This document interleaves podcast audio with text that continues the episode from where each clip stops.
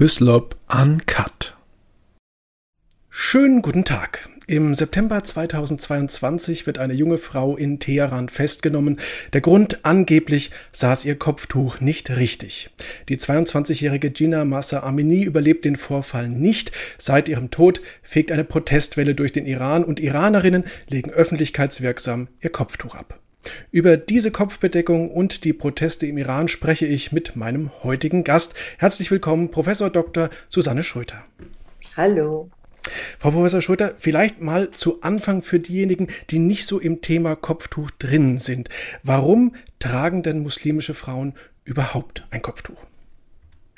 Ja, begründet wird das immer religiös, ähm, dass äh, das Tragen des Kopftuchs eine religiöse Verpflichtung sei. Und äh, aber wenn man dann schaut, äh, wie wird das eigentlich nachgewiesen, ist es gar nicht so einfach. Es gibt nämlich zwei Verse nur im Koran, äh, die überhaupt etwas äh, mit Verschleierung, Verhüllung im weitesten zu tun haben. Und in keinem dieser Verse geht es um das Kopftuch. In einem Vers geht es darum, da spielt man auf eine Begebenheit zur Zeit des Propheten Mohammed an, dass man den Kontakt zu den Frauen des Propheten nur durch einen Vorhang ähm, herstellen soll. Und ähm, dahinter stand äh, mal eine Geschichte, dass die Frauen belästigt worden sind und äh, von daher ein Vorhang vorgelassen wurde, damit man da keinen Zugriff hatte. Aber da geht es nicht um die Verschleierung der Häupter der Frauen. Äh, der zweite Vers, äh, da geht es darum, dass die Frauen ihren Schmuck nicht zeigen sollen und äh, ein Tuch über ihren Ausschnitt legen sollen. Und das ist schlicht und ergreifend dem geschuldet, ähm, dass zur damaligen Zeit die Frauen von niederem Stand, vor allem die Sklavinnen, unbedeckte Brüste hatten. Und äh, um sich davon ab, abzugrenzen und auch ähm, um eine gewisse Sicherheit vor sexueller Belästigung zu haben, sollten dann die Frauen äh, des Propheten und überhaupt die Frauen der Oberschicht sollten sich verhüllen. Zur damaligen Zeit war es übrigens üblich, auch bei Christinnen und bei Jüdinnen, dass sie ein leichtes Tuch über dem Kopf hatten. Das kennen wir bei uns aus Mariendarstellungen.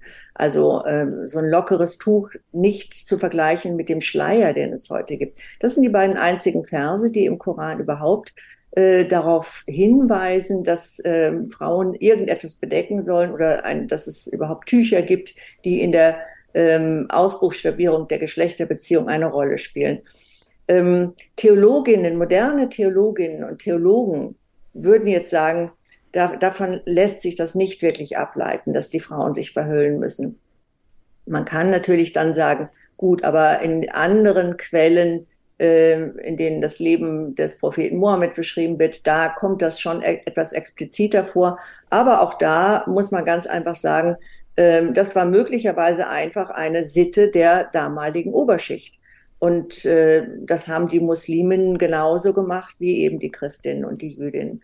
Und dann hat sich das aber im Laufe der Zeit, wo ja äh, religiöse Normen, islamische Normen äh, immer mehr festgezurrt worden sind, auch kontrovers diskutiert worden sind, schließlich dann in mehrere Rechtsschulen Eingang gefunden haben. Und äh, da ist dann immer deutlicher, äh, das Verschleierungsverbot der Frauen hervorgetreten. Und äh, das hat ganz sicherlich etwas auch mit der Macht der Männer über die Frauen zur damaligen Zeit zu tun. Aber heute wird eben, nimmt man Bezug auf diese beiden Koranverse, die, wie gesagt, ähm, theologisch, und ich bin keine Theologin, aber ich weiß es von Theologinnen, äh, islamischen Theologinnen, außerordentlich umstritten sind, aber man sagt, das ist das, äh, äh, was Gott wollte. Man solle sich bedecken und dann ähm, dehnt man diesen Bedeckungsbegriff äh,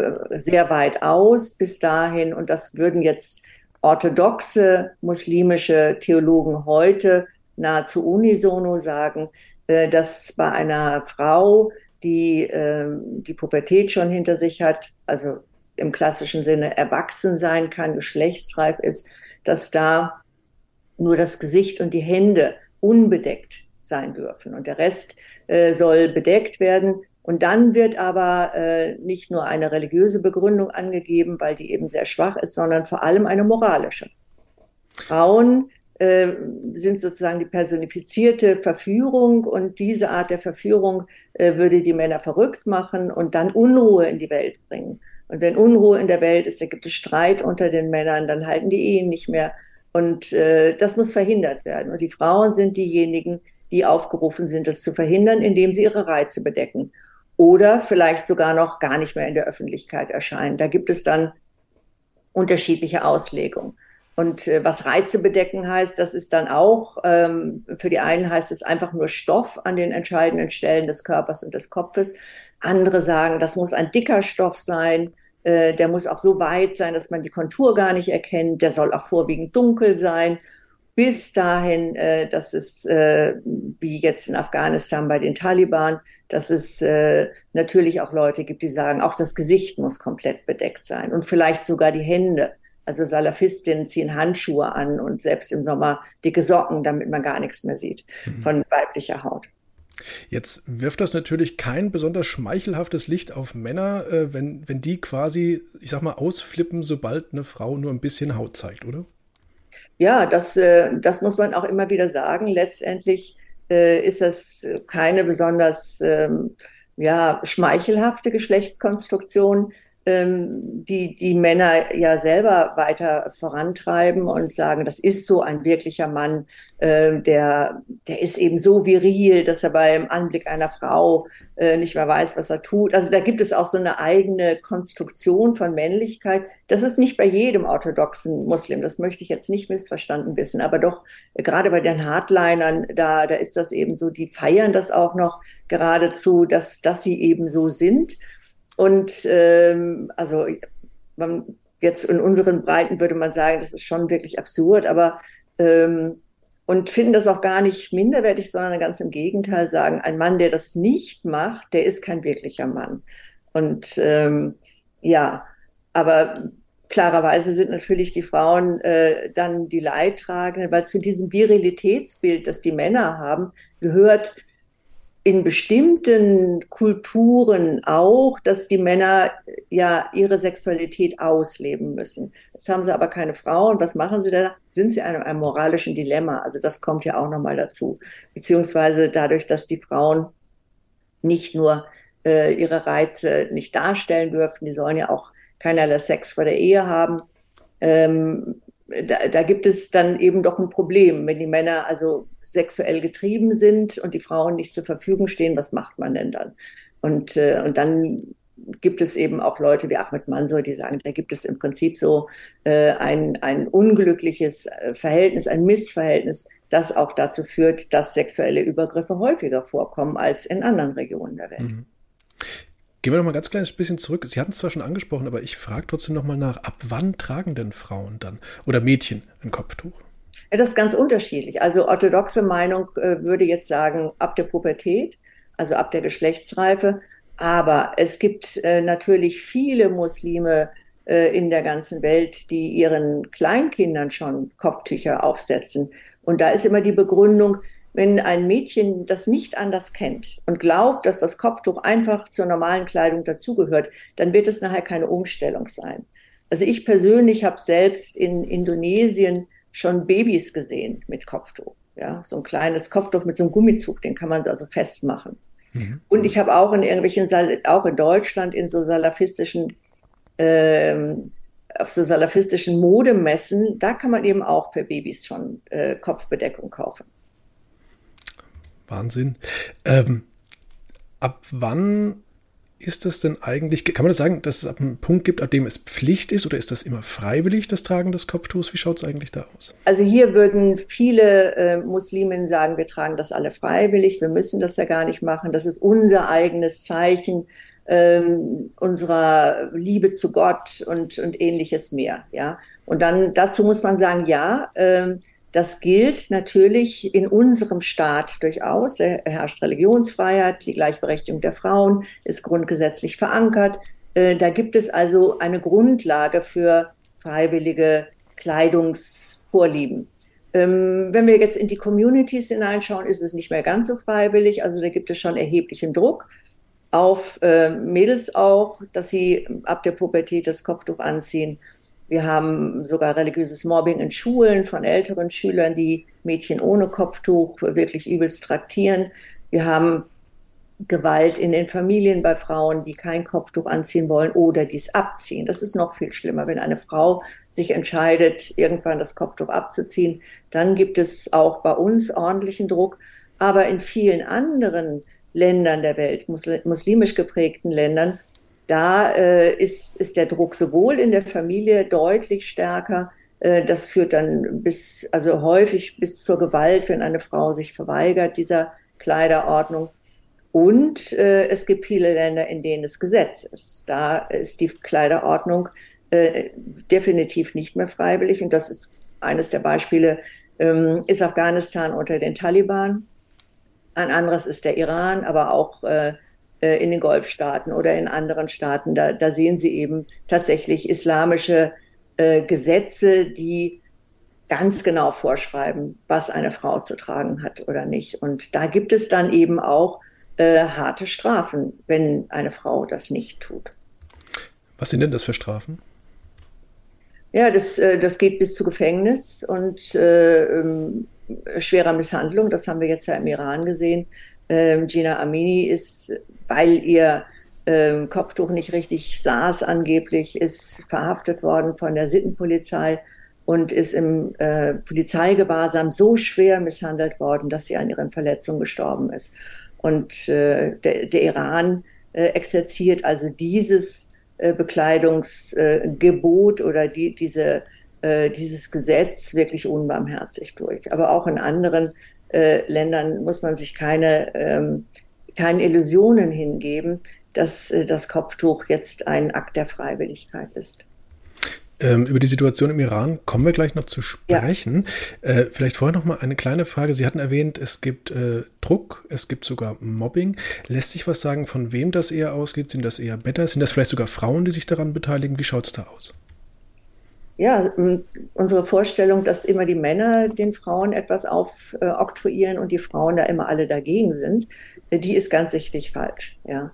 Also es ist auch in Afghanistan nicht so, dass alle Frauen unisono gegen die Männer jetzt stehen und nur blutig unterdrückt werden. Das ist vollkommener Unfug, sondern Frauen tragen ein System, ein normatives System, ein moralisches System mit. Täten sie das nicht, dann würde das in Kürze abgeschafft. Es sind ja immerhin die Hälfte der Bevölkerung und die Frauen sind diejenigen, die die Kinder erziehen, auch die Männer erziehen. Also wenn es da eine große Opposition gäbe, dann hätten wir bestimmte ähm, Sitten und Gebräuche nicht und auch Gesetze nicht. Äh, also von daher ist es, müssen wir davon ausgehen, dass auch viele Frauen dafür sind. Sie sind es auch. Ja, sie sind es auch. Frauen haben auch diese Normen verinnerlicht und glauben, dass sie sonst in die Hölle kommen und dass Unruhe in die Welt kommt. Vielfach sind Frauen die Hüterinnen der Moral. Ähm, das äh, kennen wir nicht nur aus dem islamischen Kontext, das ist auch woanders so, ähm, dass gerade die älteren Frauen ganz unerbittlich äh, darauf achten, dass die jungen Frauen sich keinen Millimeter weit wegbewegen von diesen Grenzen der Moral. Und gerade wenn sie sehr eng gezogen werden, diese Grenzen, und wenn sie sehr restriktiv sind, dann muss man da umso mehr darauf achten. Und in dem Zusammenhang ist vielleicht auch noch ganz wichtig, es geht nicht nur um Religion, sondern da geht Religion und, und Kultur, kulturelle Tradition, die gehen sozusagen eine Verbindung ein. Und vieles kommt auch aus den kulturellen Traditionen. Und deshalb haben sie auch unterschiedliche Formen von Bedeckung und von Verschleierung. Ja, in manchen, in manchen Gesellschaften, also in Südostasien beispielsweise, da sind die, ähm, auch die islamischen Gewänder, ist außerordentlich farbenfroh und ähm, äh, schick und selbst, also man würde selbst sagen, sexy sind sie und das sollen sie auch sein. Ähm, ich habe eine Zeit lang islamische Modemagazine aus Indonesien und Malaysia mir angeschaut. Und äh, da ist ganz wichtig, eine Frau soll ehrbar und züchtig sein und gleichzeitig soll sie eine Freude für ihren Ehemann sein. Also sie soll schick sein und sexy sein, hat hohe Schuhe an und schminkt sich und trotzdem ist sie ähm, komplett äh, verhüllt bis auf das Gesicht und auf die Hände. Gab sogar islamische Mode, äh, Modeshow äh, Events in Indonesien, auch in Malaysia, so richtige Catwalks. Gibt's immer noch. Und äh, in anderen Ländern, da, da, da, da würden einem die Haare zu Berge stehen, den, den Muslimen. Ja, das wäre für die die absolute Sünde. Äh, da soll eine Frau tatsächlich so unauffällig wie möglich sein, möglichst gar nicht auffallen. Möglichst, dass alle gleich aussehen. Und das ist, sind dann Gesellschaften, in denen lange schwarze Gewänder getragen werden oder die Burkas getragen werden mit dem Gesichtsgitter. Aber auch in, im Iran beispielsweise den, der Chador, der nach der islamischen Revolution den Frauen aufgezwungen wurde. Das war ja so ein, äh, ist so ein Tuch, äh, das, äh, das tatsächlich den ganzen Körper und Kopf bedeckt. Und da, da sehen alle gleich aus, ja. Und da möchte man eben auch die Individualität und auch die Attraktivität der Frauen komplett unterbinden. Aber wie gesagt, das ist, das sind dann auch kulturelle Vorstellungen, wie so etwas durch ähm, wie, wie so etwas aussehen soll und ähm, was sozusagen auch noch der Handlungsspielraum der Frau ist. Und der ist in Südostasien nun weitaus breiter gefasst, der Handlungsspielraum, selbst bei den sehr frommen Leuten, vielleicht mit Ausnahme der Salafisten, da hört es dann auch wieder auf. Äh, aber ähm, ja, in anderen Teilen, gerade am Golf und in Zentralasien und so, da, da ist es doch ähm, deutlich repressiver nochmal. Mhm. Jetzt haben Sie das Thema Mode schon angesprochen. Ich glaube, was vielen auffällt, ist gerade im, im westlichen äh, Teil der Welt äh, junge muslimische Frauen ganz oft zwar das Kopftuch tragen, es aber dann kombinieren zum Beispiel mit engen Jeans oder wie Sie schon gesagt haben, hochhackige Schuhe oder sowas. Ist das so ein Versuch, ich sag mal, so zwei kulturelle Welten zusammenzubekommen, ohne das Korsett gleich zu sprengen komplett? Ja, das könnte man äh, äh, so sehen. Das ist sicherlich auch in Teilen so. Das sind diese Hijabistas, äh, die auf der einen Seite ganz modisch sind und äh, auf der anderen Seite sehr energische Verteidigerinnen des Kopftuchs. Ähm, aber äh, es, da hat es nicht nur religiöse Gründe, würde ich sagen, sondern man möchte auch wirklich demonstrativ nach außen zeigen, ich bin Muslimin. Und da gehört's, das geht so ein bisschen rein in die, in die Identitätspolitik. Ich bin anders als ihr, ich möchte das zeigen, ich möchte zeigen, dass ich Muslimin bin. Musliminnen sind anders als der Rest der Bevölkerung. Also da geht's um Abgrenzung. Mhm. Jetzt haben wir schon gesprochen über äh, das Kopftuch aus Sicht Religion, Kopftuch, aber auch äh, von der Kultur her kommend. Ähm, jetzt wird auch immer gerne mal gesagt, das Kopftuch ist ein politisches Zeichen. Wie sehen Sie das? Naja, das gibt es natürlich auch. Ähm, also wir, wir, wir können uns vielleicht mal den, den Zustand der, der muslimisch geprägten Welt äh, zumindest seit Anfang des 20. Jahrhunderts so vorstellen, dass auf der einen Seite diejenigen äh, waren und sind, die eigentlich eher eine säkulare Moderne anstreben. Und auf der anderen Seite äh, sind die Religiösen. Und die Religiösen haben immer das Kopftuch als Zeichen, auch als politisches Zeichen gewählt. Also von daher stimmt es. Das Kopftuch ist auch, also zumindest seit dem 20. Jahrhundert, ein politisches Zeichen, weil es eben in Stellung gebracht wird gegen die säkulare Moderne, gegen die Frauen, die schon seit, seit dem 19. Jahrhundert im Übrigen ähm, versucht haben, sich gegen Kleidungsordnung äh, zu wenden und äh, teilzuhaben auch an anderen Dingen, die Männern gewährt worden sind, also Bildung beispielsweise. Die, die Bildungsbewegung in der muslimischen Welt war zu weiten Teilen auch eine Bewegung gegen das Kopftuch.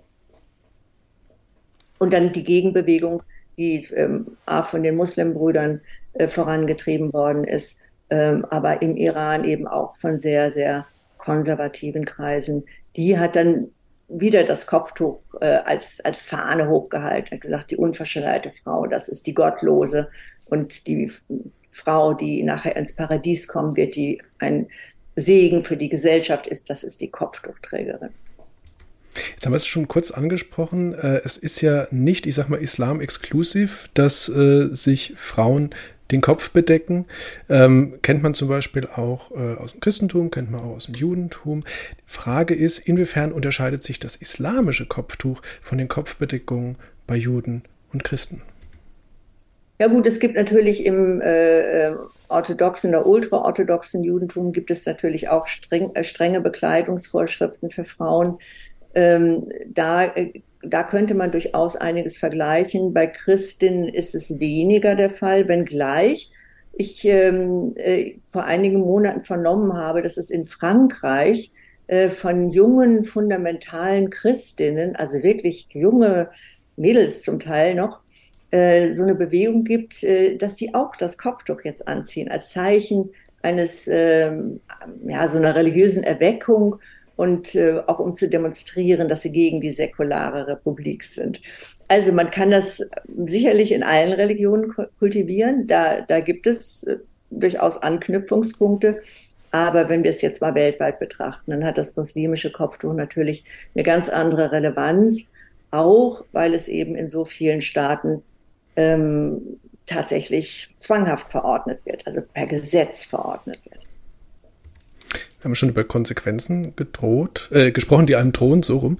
Ähm, bevor wir darüber nochmal ein bisschen zu sprechen kommen, auch mit Blick auf den Iran. Ähm, wer überwacht denn eigentlich, dass man sich quasi äh, als gute Muslime anständig kleidet? Wir haben schon mitbekommen, die Familien machen das. Gibt es dann zum Beispiel in anderen Teilen der Welt noch Behörden zum Beispiel, die das machen?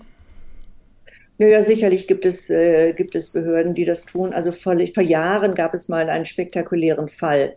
Ähm, das, äh, da ist ein Brand ausgebrochen in einer Mädchenschule.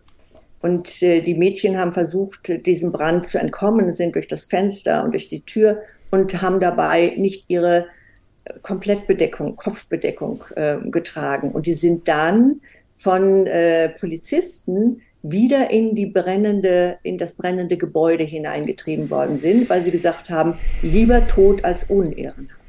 Und da sind sie verbrannt. Das gab einen großen Skandal dann. Äh, aber da war es eben die Polizei, die ganz normale Polizei, die da als Exekutivorgan auch dafür gesorgt hat, dass die Frauen und Mädchen sich den Bekleidungsdoktrinen ähm, unterwerfen. Und ähm, also Polizei kann es sein, aber ähm, Im Iran beispielsweise gibt es ja nun eine extra Sittenpolizei, äh, eine weibliche Sittenpolizei auch noch, die da angehalten ist. Es gibt, ich kenne das auch in Nordost-Indonesien in der Provinz Aceh, die vor einigen Jahren erstritten hat, dass sie ihr gesamtes Rechtssystem am islamischen Recht ausrichtet. Und da ist die Verschleierung auch Pflicht, viele andere ziemlich unsinnige Dinge auch. Also da können zum Beispiel ein Mädchen, ein Junge verhaftet werden, wenn sie, wenn sie beide zusammen auf einem Moped sitzen, ja, weil das nicht statthaft ist, wenn sie nicht verheiratet sind.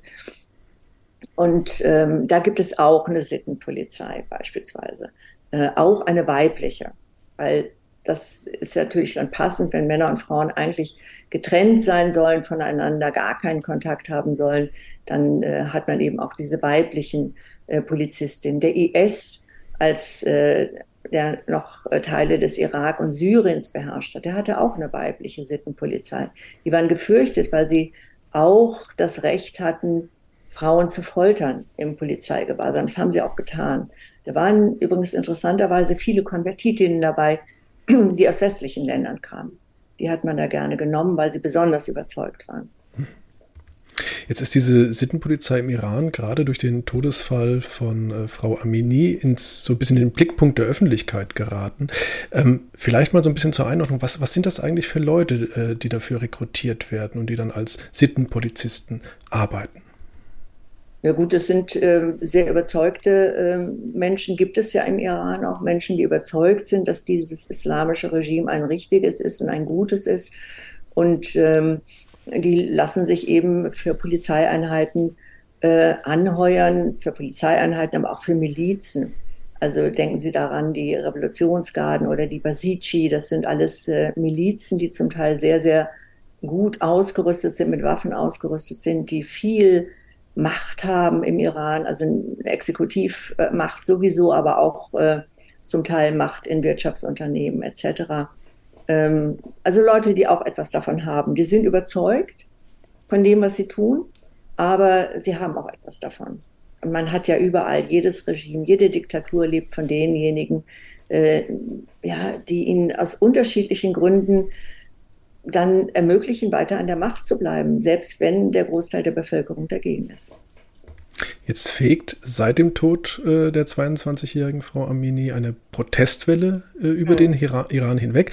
Ähm, es sind schon hunderte Menschen umgekommen, über 15.000 festgenommen worden, das war mein letzter Stand. Ähm, Frauen nehmen öffentlichkeitswirksam ihr Kopftuch ab, schneiden sich die Haare ab. Männer äh, protestieren genauso mit mittlerweile. Ähm, wogegen protestieren die Menschen dort eigentlich genau? Lässt sich das sagen? Ja, sie protestieren gegen sehr vieles. Also sie haben das Regime gründlich satt. Das, das kann man wohl verstehen. Äh, das Regime ist völlig korrupt. Äh, ein Großteil der Bevölkerung ist verarmt mittlerweile. Gleichzeitig wird äh, das Geld genutzt für paramilitärische und militärische Einsätze, nicht nur im Iran, sondern der Iran destabilisiert ja nun den, den gesamten Regionalraum, ja, bedroht Israel immer wieder. Die Ausrottung Israels ist ja Staatsdoktrin. Aber im Alltag, sie demonstrieren auch dagegen, äh, was es eben im Alltag bedeutet, dass die Menschen ähm, so stark diskriminiert werden durch diese ähm, Schergen des Regimes. Also die Frauen ganz besonders, ja, die Frauen. Ähm, und dazu muss man eben wissen, die, der Iran hat eine lange, lange Geschichte der, der Frauenemanzipation, die bis ins 19. Jahrhundert zurückreicht. Frauen, die sich damals schon gegen religiöse Ordnung, aber auch gegen ähm, ja, den Feudalismus damals gewährt haben, die Demokratie wollten. Es gab schon Anfang des 20. Jahrhunderts eine ganz breite Demokratiebewegung und da war der, der Kampf auch für die unbedeckten Häupter ganz, ganz wichtig. Ja. Und ähm, Khomeini hat das dann alles wieder zurückgedreht und hat äh, die Frauen aus den Unis geschmissen und äh, hat äh, rechtlich das Rad der Geschichte zurückgedreht. Er hat beispielsweise das Heiratsalter von 18 auf 9 Jahren heruntergesetzt. Ja, auf 9 Jahre. Warum? Äh, weil der ähm, Überlieferung äh, zufolge der Khomeini auch gefolgt ist, ähm, Mohammed selbst einmal eine Neunjährige geheiratet haben soll. Und wenn Mohammed selbst das ultimative Vorbild für jeden Moslem ist, dann sei das eben auch erlaubt. Später ist das Heiratsalter dann auf 13 wieder angehoben worden, aber ich meine, das ist ja auch noch skandalös. Und äh, ja, im Familienrecht hat sich vieles verschlechtert. Die Frauen sind unter die absolute Dominanz der männlichen Familienangehörigen geraten und äh, haben vor Gericht nur die ähm, äh, Hälfte der Stimme, die Männer haben. Das heißt, äh, wenn ein Mann eine Aussage macht, müssen zwei Frauen eine Aussage machen.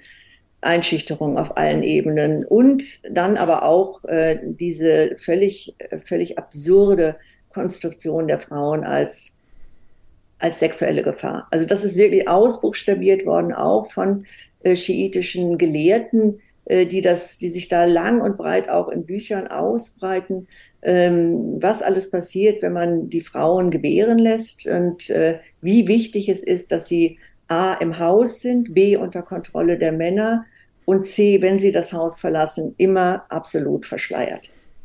Und äh, mir scheint es so, dass genau diese Verschleierung doch ein, ein wirklicher Knackpunkt ist. Und deshalb kämpfen die Frauen und auch die Männer ganz, ganz stark gegen die Bekleidungsordnung. Ja, und das haben sie auch vorher schon gemacht. Also es ist auch ähm, es, diese öffentlichen Entschleierungen, die fingen ja schon einige Jahre früher an, dass sich äh, Frauen irgendwo in der Öffentlichkeit, auf einer Straßenkreuzung, im Park oder so, ähm, das Kopftuch abgenommen haben und die Haare im Wind geschüttelt haben, dann haben dann haben sie das auf Video aufgenommen und in die sozialen Netzwerke gestellt. Und das hat äh, doch einen ziemlichen Effekt gehabt. Äh, immer mehr haben sich dann zu diesen Protestaktionen ähm, hinreißen lassen, obwohl ihnen schwere Strafen gedroht haben, obwohl, wenn sie identifiziert worden sind, sie verhaftet worden sind, sie ins Gefängnis gesteckt worden sind oder zu öffentlichen Reuebekundungen aufgefordert wurden. Und ähm, selbst Anwältinnen, die diese Frauen verteidigt haben, sind schwer bestraft worden. Nasrin Sotoudeh, die äh, berühmte Menschenrechtsanwältin, äh, die ist äh, zu 38 Jahren Haft verurteilt worden. Und ich weiß nicht, zu über 100 Peitschenhieben. Das muss man sich mal überlegen, ja. Wenn man über das Kopftuch spricht, dann zeigt sich im Iran meiner Meinung nach sehr, sehr deutlich, dass es auch ein Symbol für eine islamische Diktatur ist. Und, und deshalb sind die Menschen im Iran, von denen ja jetzt die Mehrheit, würde ich sagen, das Regime einfach beseitigen möchte, äh, deshalb ist eine der zentralen Demonstrationsformen das Entschleiern. Ja, und ähm, ja, interessanterweise äh, muss ich sagen, dass ich von denjenigen Muslimen, die in Deutschland immer für das Kopftuch kämpfen und die immer sagen, das ist doch alles freiwillig, höre ich ziemlich wenig an Unterstützung dieser Frauen, die gerade für die Freiwilligkeit ihr Leben riskieren. Wie wichtig sind eigentlich die sozialen Netzwerke bei diesen Protesten? Ja, sind total wichtig. Ähm, das sind, das ist die Möglichkeit, äh, vor allem auch mit dem Ausland Kontakt aufzunehmen.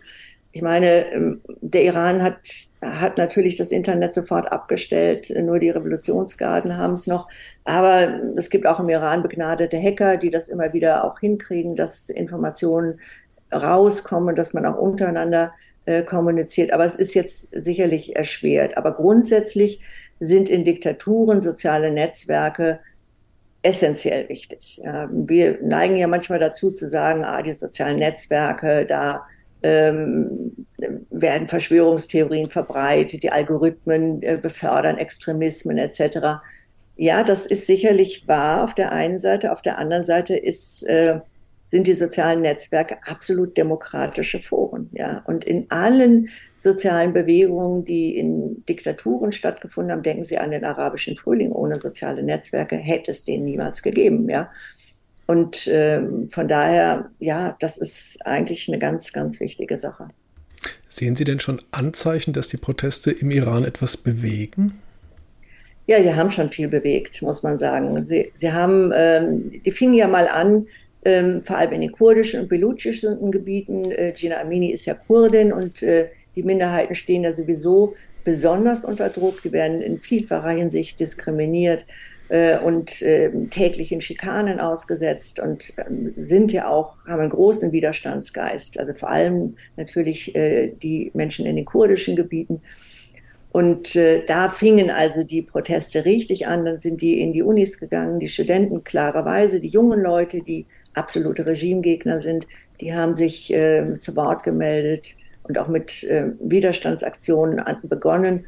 Aber mittlerweile äh, ist es auch bei den Gewerkschaften, ist bei den Arbeitern und sogar bei den Basaris gelandet. Also es gab ja vor kurzem einen Streik, einen mehrtägigen. Das Regime hat versucht, den zu brechen. Ein Streik der Geschäfte, der Geschäftsleute. Und diese Basaris, diese Geschäftsleute, das waren ursprünglich, das waren das die treuesten Anhänger Khomeinis. Das waren die Leute, die die islamische Revolution mehr oder weniger zum Sieg, zum Sieg gebracht haben. Ja, am Anfang war die Revolution ja gegen den Schah gerichtet, aber die hatte nicht ein primär religiöses Gesicht, sondern erst als Khomeini äh, mit dem Flieger aus Frankreich kam, wo er im Exil war vorher, da ist es ihm gelungen, mit den, mit den ganzen schiitischen Netzwerken die Revolution sozusagen zu hijacken. Und da waren die Basaris die, die wichtigste Stütze. Und jetzt wenden sich die Basaris ab und solidarisieren sich äh, mit den ähm, Protestierenden und viele, ähm, die ich kenne, viele Iraner, äh, sprechen auch von einer revolutionären Bewegung, nicht mehr von einer Protestbewegung. Man kann es nur hoffen, ja, man kann es nur hoffen. Für wie wahrscheinlich halten Sie es, dass diese Protestwelle oder diese revolutionäre Bewegung ähm, wirklich weitreichende Änderungen, Reformen bewirkt, gerade zum Beispiel auch, was das Verhältnis Männern zu Frauen angeht, Gleichberechtigung und dergleichen, ähm, oder gar das Regime wegfegen? Ja, die, äh, also das, was, was die äh, Leute, die auf der Straße sind, die äh, in den Gefängnissen sind, was die wollen, ist ein anderes Regime nicht mehr dieses Regime. Da geht es gar nicht mehr um Reformen. Reformen, wissen Sie, Reformversuche sind ja in den letzten Jahrzehnten mehrfach gemacht worden. Es gab Reformkandidaten, die Präsidenten wurden, aber es hat sich eigentlich nichts Wirkliches getan. Und äh, ich habe den Eindruck, dass äh, die Menschen im Iran genug haben vom Gerede über Reformen, das letztendlich nur eine ja, weitere Festigung des Regimes bedeutet. Und äh, kleinere Aufstände, Demonstrationen, auch trotz widriger Verhältnisse, die haben wir auch seit Jahren überall. Die landen nicht immer bei uns in den Medien, aber die gibt es seit Jahren. Und jetzt äh, ist da offensichtlich so viel Unmut angewachsen. Und ich meine, gerade die Reaktion des Regimes, diese Barbarei des Regimes, ähm, die hat doch dazu geführt, dass die Leute tatsächlich absolut die Nase voll haben und sagen, wir wollen dass dieses Regime nicht mehr existiert. Wir wollen keine religiöse Diktatur mehr. Und ähm, ob das jetzt tatsächlich gelingen kann, das weiß man nicht. Aber so weit, wie es jetzt ist, war es noch nie. Das muss man ganz einfach sagen. Und äh, ja, ich, gerade jetzt hier bei uns, wenn man die Zeitungen verfolgt hat, Kommentatoren haben ja nach kurzer Zeit schon gesagt, ah, das hört bald auf, ja, das, äh, die kriegen das in den Griff, die ersticken alles im Blut. Nein, ist gar nicht passiert. Natürlich haben sie versucht, alles im Blut zu ersticken, aber die Leute, man, man kann Menschen nicht endlos äh, unterdrücken und äh, irgendwann nützen diese Mittel auch nichts mehr. Also, ich hoffe, im neuen Jahr wird das alles anders werden. Und dann hätte das nicht nur immense Effekte auf den Iran, sondern auch auf die gesamte islamische Welt. Weil damals, als der Khomeini die Macht übernommen hat, da war, waren auch die, die schiitischen Muslime, also die Hardliner unter den schiitischen Muslimen, haben den Iran als Vorbild gesehen und haben gedacht, ja, das passiert, wenn wir Gott im Rücken haben, dann können wir doch ähm, ja, wieder unseren Traum von islamisch, wirklich islamischen Staaten mit wirklich islamischen Gesetzen durchsetzen. Und äh, das ist ja dann zum Teil auch passiert. Also die Revitalisierungsbewegung des fundamentalistischen Islam ist ganz stark befeuert worden durch die islamische Revolution. Wenn jetzt aber die säkularen Muslime gewinnen würden im Iran, dann würde der gegenteilige Effekt eintreten. Ich glaube, mit Ihren guten Wünschen für die Menschen im Iran sind Sie alles andere als allein, Frau Professor Schröter. Frage zum Schluss.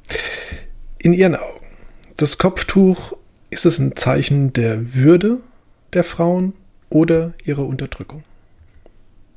Ich würde ganz klar sagen, ihrer Unterdrückung. Selbst wenn einige Musliminnen, die jetzt in Verhältnissen leben, in denen sie wirklich frei entscheiden können, sagen, ich ziehe das Kopftuch an, weil das für mich passt, was ich absolut in Ordnung finde. Das muss ich mal dazu sagen. Ich möchte keiner Frau vorschreiben, was sie auf dem Kopf hat. Und äh, in einer freien Gesellschaft kann man auch Kopftücher tragen. Aber grundsätzlich vom Ansatz her, und wenn ich jetzt im interkulturellen Vergleich mir anschaue, wo wird das Kopftuch getragen, wofür ist es Ausdruck, dann muss ich sagen, ist es auch ein Zeichen der Unterdrückung der Frauen. Übrigens auch ein Zeichen äh, einer ähm, fundamentalistisch-islamischen Strömung, die letztendlich auch für andere Menschen, also nicht nur für Frauen, repressiv ist. Ganz herzlichen Dank, Frau Professor Schröter, für Ihre Zeit. Damit sind wir auch schon am Ende. Herzlichen Dank. Dankeschön.